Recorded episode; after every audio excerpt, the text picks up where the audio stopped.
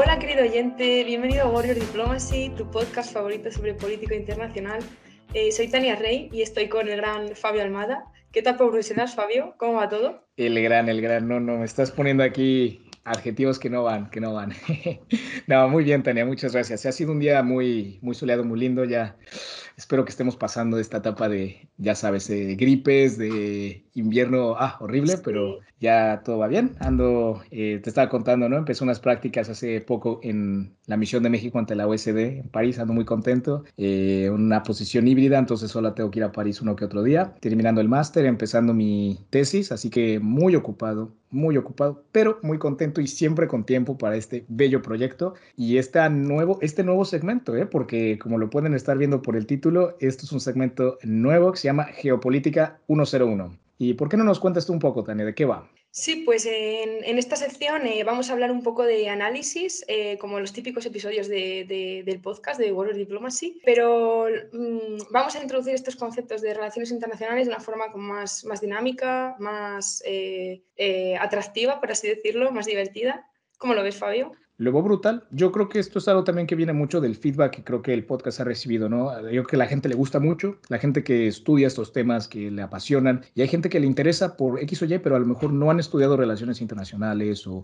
no siguen día a día cada artículo que saca Foreign Affairs. Entonces, hay veces que a lo mejor en, en los podcasts que ya hacemos de análisis profundo, tanto en español como en inglés, o Keeping Up with the Warriors, o inclusive el nuevo segmento con Olexi, ¿no? Que hablamos de temas que, a lo mejor a la gente se le va un poco. Entonces yo creo que en este segmento podemos hablar de esas mismas eh, narrativas, o sea que claramente cuando hacemos un análisis, vale, pues habla de Turquía, ese es el, hilo narrativo en todo el episodio y está brutal, pero yo creo que en Geopolítica 101 pues tomaremos estos conceptos o a lo mejor estas ideas y en un episodio fácil de escuchar, fácil de digerir, pues lo explicamos de una manera, como tú dices, que, que es atractiva, con ejemplos de lo que está pasando ahora mismo en el mundo pero pues que al final termines el episodio y digas, hostia, pues aprendí una nueva cosilla, ¿sabes? Entonces, a ver qué tal, creo que va a ser una muy buena dinámica y con muchas ganas. Así que, ¿por qué no empezamos con, con esta? Creo que esta es una muy, muy interesante manera de empezar con la defensa colectiva, ¿no? Justo. Eh, bueno, tenemos eh, aquí un concepto que igual los, los, oyentes lo pueden confundir con seguridad colectiva, defensa colectiva, seguridad colectiva, que en realidad no es lo mismo. Eh, lo podemos diferenciar en que la seguridad colectiva eh, se refiere a un ámbito más global, es decir, intentar encontrar la paz entre los países de manera eh, mundial. Y la defensa colectiva la podemos aplicar un poco más al ámbito regional, ¿no? Por ejemplo, en la OTAN o en la Unión Europea. y como por ejemplo el, artículo 5 de la OTAN, pues, se resume un poco en que un ataque a, a un país es un ataque a todos los países y me recuerda un poco ahora mismo a los tres mosqueteros, ¿no? El lema de uno para todos y todos para una. Eh, o sea, que los tres mosqueteros fueron pioneros en este, en este concepto. Sí, se me hace una manera muy sencilla de entenderlo y al final creo que es literalmente eso, ¿no? O sea, yo creo que la base de la OTAN eh, es eso, ¿no? El concepto de que si un país es atacado, una agresión ante un país, el resto de los países están obligados por ley a ir a su defensa. Entonces yo creo que ahora con la guerra de Ucrania, o sea, yo creo que este, este tema fue todavía más, más significativo, más relevante desde la guerra de Ucrania, ¿no? Porque un ataque a un país como Polonia, pues significaría que todos los países de la OTAN, incluyendo Estados Unidos con su armamento nuclear, están metidos en el conflicto, ¿no? Y yo creo que esto es lo que también hace que Rusia diga hasta qué límite yo puedo meterme. Que ya otro debate para, para otro tema será, lo haría, ¿no? No lo sé. Pero mm, muy interesante, ¿no? Muy interesante la verdad eso y yo creo que hemos visto sistemas de defensa colectiva en otros escenarios. No sé si los oyentes estarán eh, conscientes, pero Rusia también tiene un tratado de este estilo que, está basado en la, en la seguridad eh, de la defensa colectiva, que se llama el Collective Security Treaty Organization. Lo tiene con varios países también de Asia Central, rusohablantes, ¿no? Como que de su zona de influencia directa.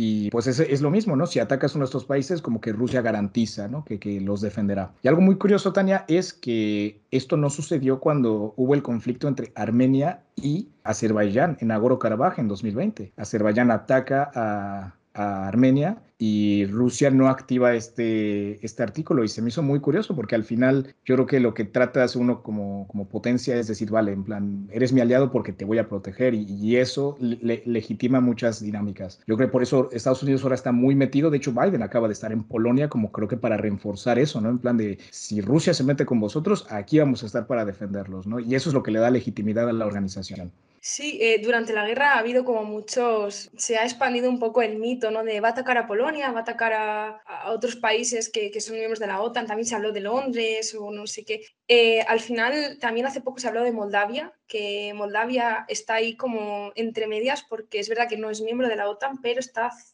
es cercana a la OTAN. Es decir, eh, de hecho, bueno, en el, en el último, en la cumbre de Madrid de 2022 de la OTAN, eh, se habló de un, de un, paquete de ayudas en, a Moldavia y eso que no, es, que no es un país miembro. O sea, que es decir, que, que tiene relación con, con, la organización. Y bueno, eh, hace poco eso han cerrado el espacio aéreo, se hablaba un poco sobre si la posibilidad de, de un ataque de ruso. Eh, al final eso es complicado de saber, pero yo creo que es un poco, o sea, se habla por hablar, final no, sí, y de hecho es muy curioso lo que acabas de decir Moldavia, porque de hecho Rusia tiene tropas en Transnistria, que es esta como línea muy delgadita entre Ucrania y Moldavia. Y de hecho estas semanas ha estado en crisis el país, lo hablamos un poquito en, en Weekly Warrior, ¿no? Que es como estas redes, estos eh, threads, esos hilos de Twitter que sacamos en las historias de Instagram los lunes. Estamos muy, muy metidos en eso porque hay tropas activas en Transnistria. Moldavia tiene virtualmente cero ejército y decía eh, Zelensky cuando vino aquí a Bruselas en su, en su reunión con, con los líderes europeos que interceptaron un plan que Rusia quería desestabilizar y a lo mejor hacer un cambio de régimen en Moldavia.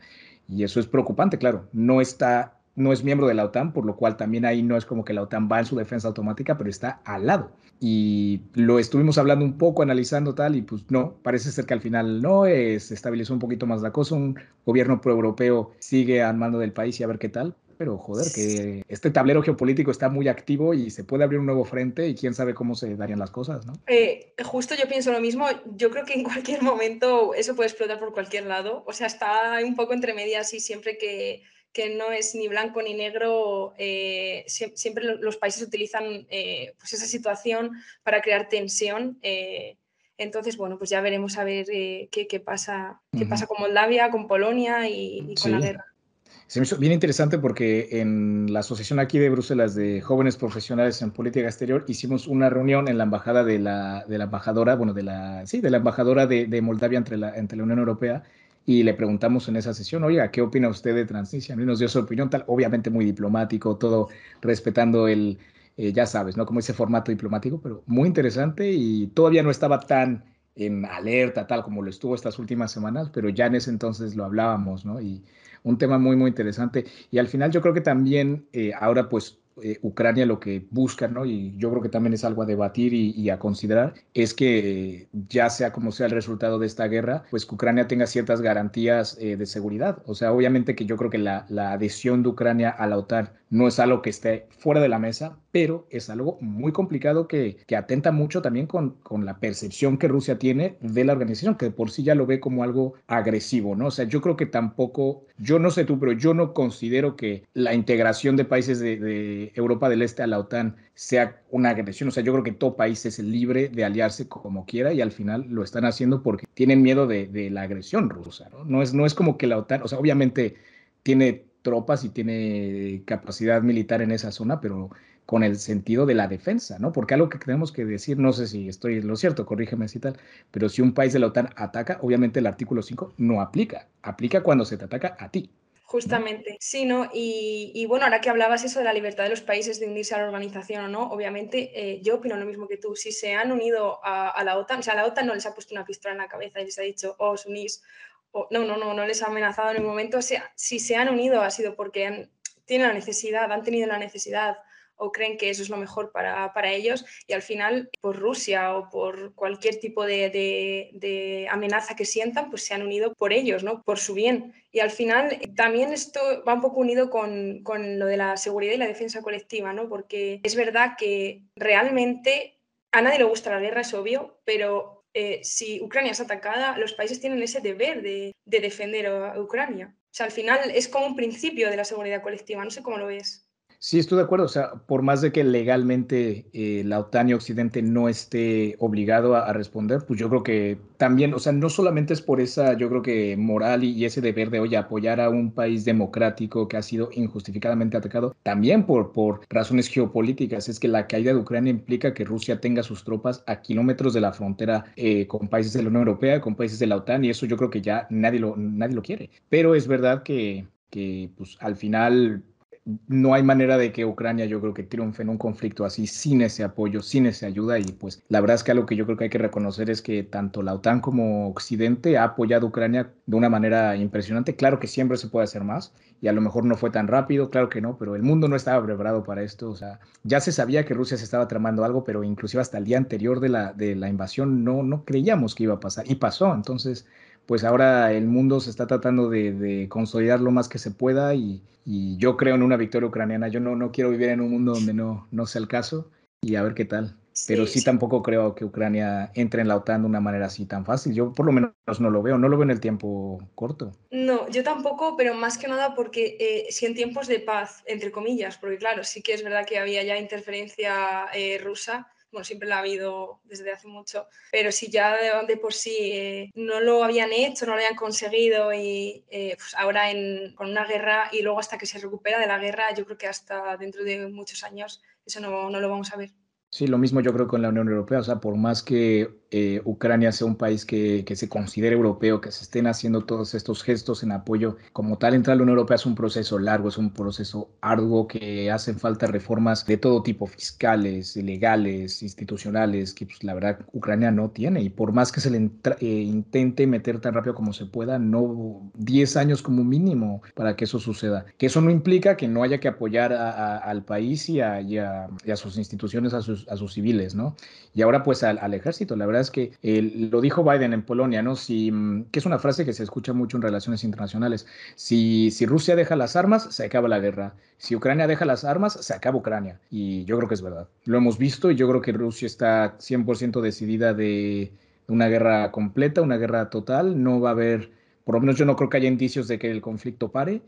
Eh, por más que las cosas a lo mejor en el campo de batalla se, se frenen, yo creo que Rusia no es, es, uno de estos conflictos congelados que seguirán, yo creo que por unas buenas décadas, a menos de que pase algo que, que cambie la situación de una manera drástica, yo que sé, un cambio de régimen en Rusia, que Putin muera, no, no creo que las cosas cambien. Y ahora parece que China también está empezando a meterle ahí también eh, las fichas en el, en el, tablero y es algo que tenemos que empezar a, a analizar también, ¿no? El rol de China ya un poco más activo en el conflicto esos 12 puntos que China presentó claramente, o sea, yo creo que claramente lo que China quiere hacer y no, le, no está en sus intereses es que el conflicto se alargue, porque al final las repercusiones económicas son fuertes, las sanciones, quieren o no, tienen un efecto que, que a China de ciertas maneras le, le, le, van a impactar.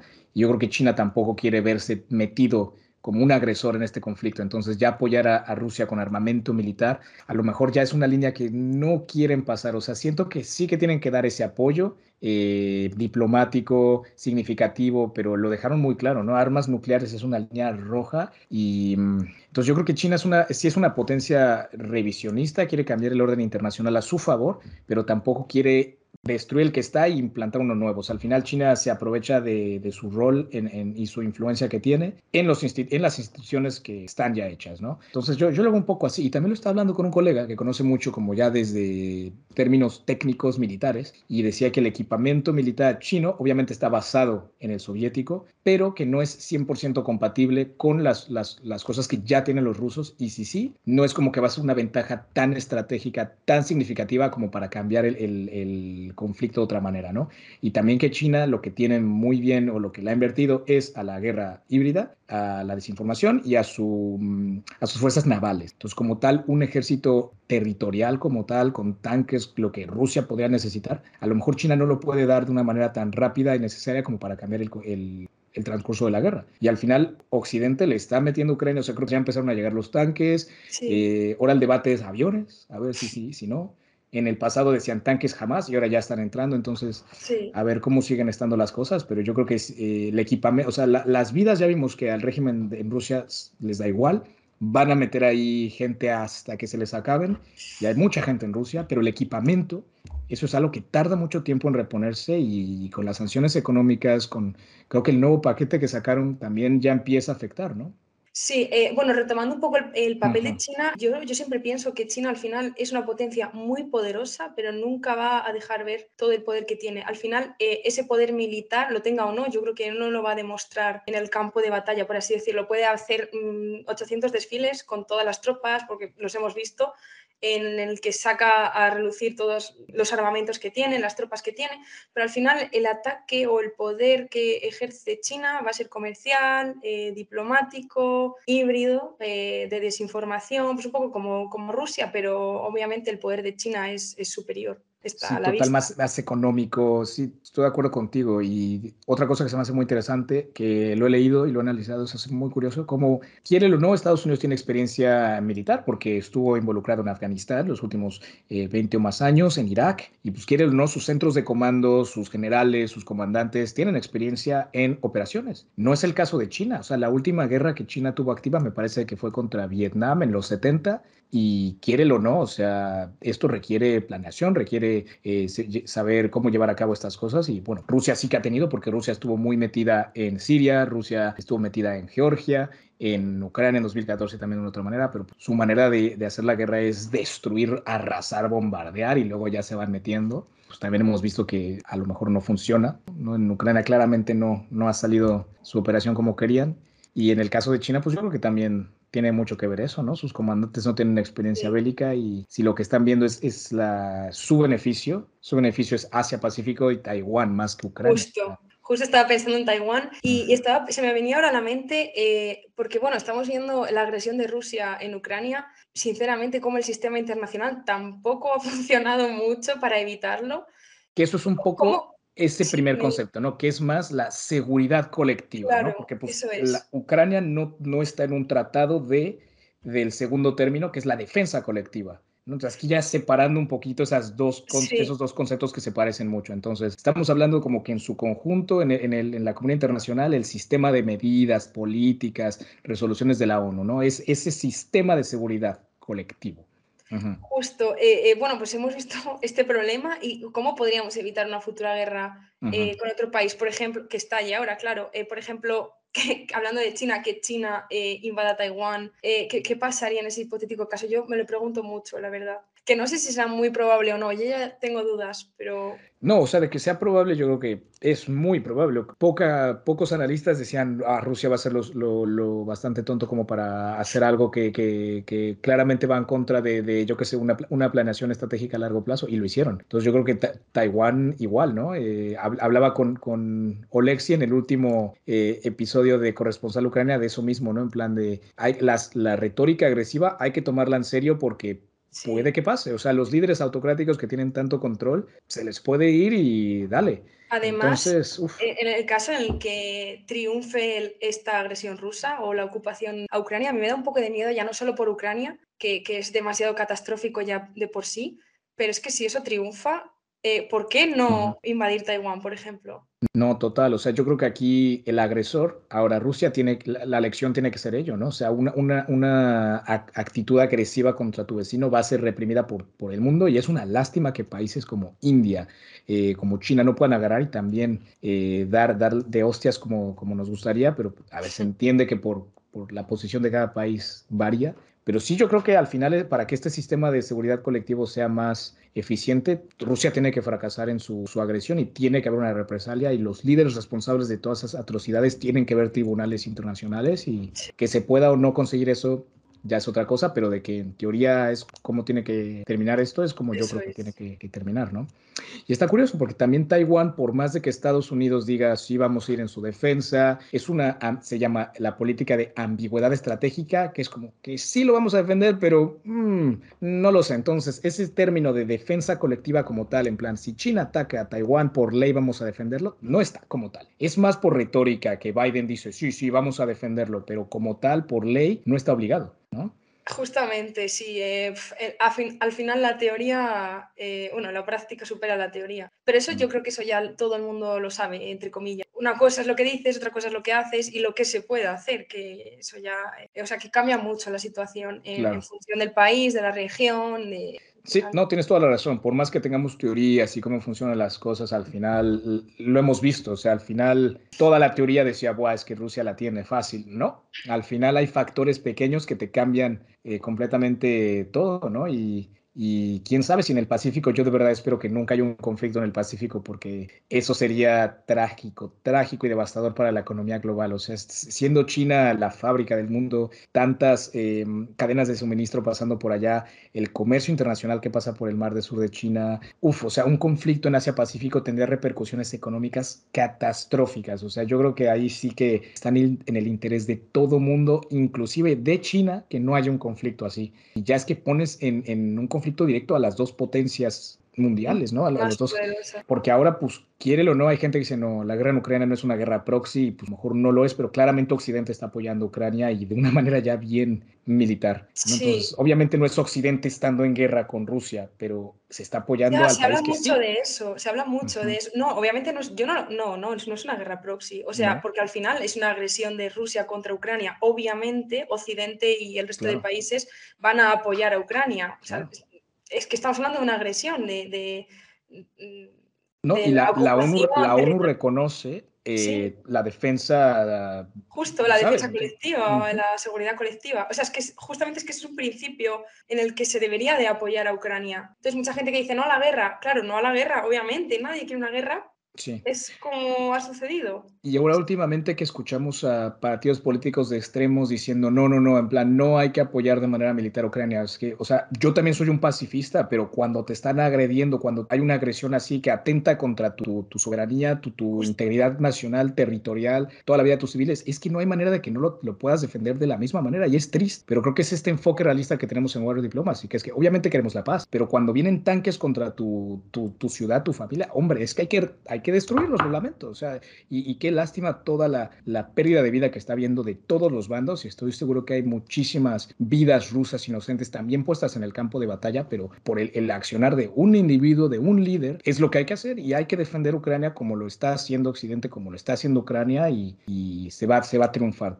Estoy seguro. Sí, espero, espero que sí, la verdad. Eh, bueno, al final, eh, eh, hablando de eso, sobre defensa, seguridad colectiva, tenemos también, pues, pues, justamente en Occidente, esta cooperación OTAN-Unión Europea, que al final también es curioso, ¿no? Porque la Unión Europea depende mucho de la OTAN y en, Occidente es, bueno, los países europeos son un poco escépticos en este, en este caso porque es verdad que en la, en la OTAN es Estados Unidos quien lleva la voz cantante, ¿no? Aunque pues a muchos les pese. Entonces, existe esta división entre más OTAN, más Unión Europea. ¿Qué, qué, hacemos con esto? Pues eso es un debate que igual se escucha mucho ¿no? en, en relaciones internacionales, en, en, política europea. Y yo creo que al final, claramente, el sistema de la OTAN es un sistema que funciona, claramente es transatlántico y obviamente los Estados Unidos ahí tienen eh, las, de, las de ganar, pues es, es, es, la potencia militar. Eso no implica que Europa no deba incrementar sus presupuestos de defensa, o sea, ya lo hemos visto con este cambio drástico de Alemania, ¿no? Ya está despertando de su, de su sueño post Segunda Guerra Mundial, que es entendible, pero al final, cuando inviertes en defensa, es que es exactamente lo que está pasando ahora en Ucrania. O sea, Ucrania se ha podido defender como lo ha hecho porque después de 2014 invirtieron en su defensa porque lamentablemente estás al lado de un país agresivo que te puede atacar. Entonces yo creo que la Unión Europea tiene que seguir incrementando su defensa porque es lo que garantiza que, ¿sabes? Que no se te ataque en un futuro, pero pues al mismo tiempo el sistema que funciona es el de la OTAN. Entonces yo creo que es las dos, ¿no? Un poco. Sí, al final en la Unión Europea la defensa colectiva sigue siendo una asignatura pendiente. A mí me gusta llamarlo, llamarlo así, la verdad. Eh, y si somos realistas, esta dependencia con Estados Unidos eh, yo creo que es un poco necesaria ahora mismo, porque eso en la Unión Europea, en este ámbito, pues no estamos preparados como para defendernos nosotros solos o nosotros mismos en materia de defensa. Entonces, bueno, para empezar, hasta el día de hoy muchos países eran un poco escépticos con el ámbito militar, el, eh, invertir más en defensa, en seguridad. Y además este, encontrar este consenso en la Unión Europea en ámbitos de defensa y seguridad, eh, yo creo que es muy complicado, casi imposible. Bueno, no lo sé, por lo menos hasta antes de la guerra eh, en Ucrania. No, y lo sigue siendo, con Hungría también tomando las decisiones que toma, a veces dices, uff. Y otra cosa que yo digo, tampoco soy experto en el tema, ¿no? Pero cuando los países entran a la, a la, OTAN, ellos aportan lo que tienen, ¿no? O sea, no es como que estás dando tus ejércitos para que la OTAN, no, o sea, al final es tu ejército que al final a veces la OTAN lo, lo coordina o lo gestiona en conjunto con el resto de países. Y al final yo creo que lo que hay que hacer también es un poco que los países pues inviertan de una manera inteligente, ¿no? O sea, que a lo mejor un país escandinavo que tenga más, yo qué sé, recursos para aviación, pues invierta en aviación o en sistemas de defensa de, de, una manera o de otra, ¿no? O sea, que como que de manera estratégica, pues que no sea redundante el gasto, que sea inteligente y que cada país se especialice en lo que hace mejor justamente la, otra, la OTAN trata de eso un poco, tienen las diferentes misiones, pues obviamente cada país envía eh, especialistas que tiene para ayudar en esa misión o, colaborar en esa misión y los recursos pues pasa un poco lo mismo.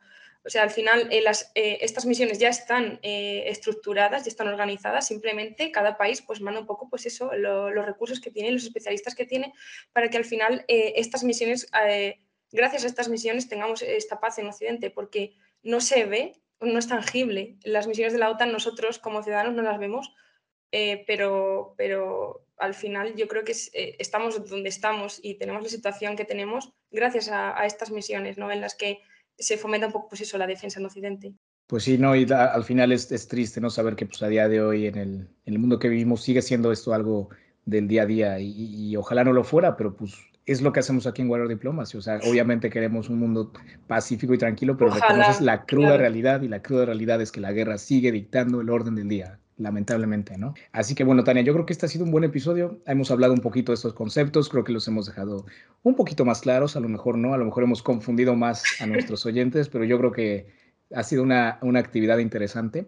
Tengo un par de ideas curiosas para siguientes capítulos, a ver qué te parecen. Hablando de la cruda realidad, me encantaría a lo mejor el siguiente hacerlo sobre el realismo, ¿no? Que al final es la un poquito el, el, el, ¿cómo decirlo? Como el filtro que tenemos en Warrior, ¿no? Como que siempre en relaciones internacionales ves las cosas desde distintos ángulos, desde distintas teorías, y el que nosotros aplicamos un poquito aquí, pues es el realismo, ¿no? Entonces la cruda realidad, que es lo que tratamos de, de hablar, pues que al final el mundo es, es el que es y, ni modo, ¿no? Toca, toca a veces tomar decisiones así. Entonces yo creo que ese es un tema muy interesante. No sé si tú tienes alguna, algún concepto que te, te, gustaría aquí hablar en futuros episodios. No, o sea, más allá de la teoría, porque en relaciones, en relaciones internacionales nos basamos mucho en las teorías, en el análisis, en la, en la, predicción, pero como hemos visto eso al final, la mayoría de las veces nos equivocamos. Pero la realpolitik, o sea, el, el, realismo, la política real, al final, lo que se puede aplicar, lo que no, eh, es bastante interesante, la verdad. Un, poco, un poco crudo, pero, pero justamente real. O sea,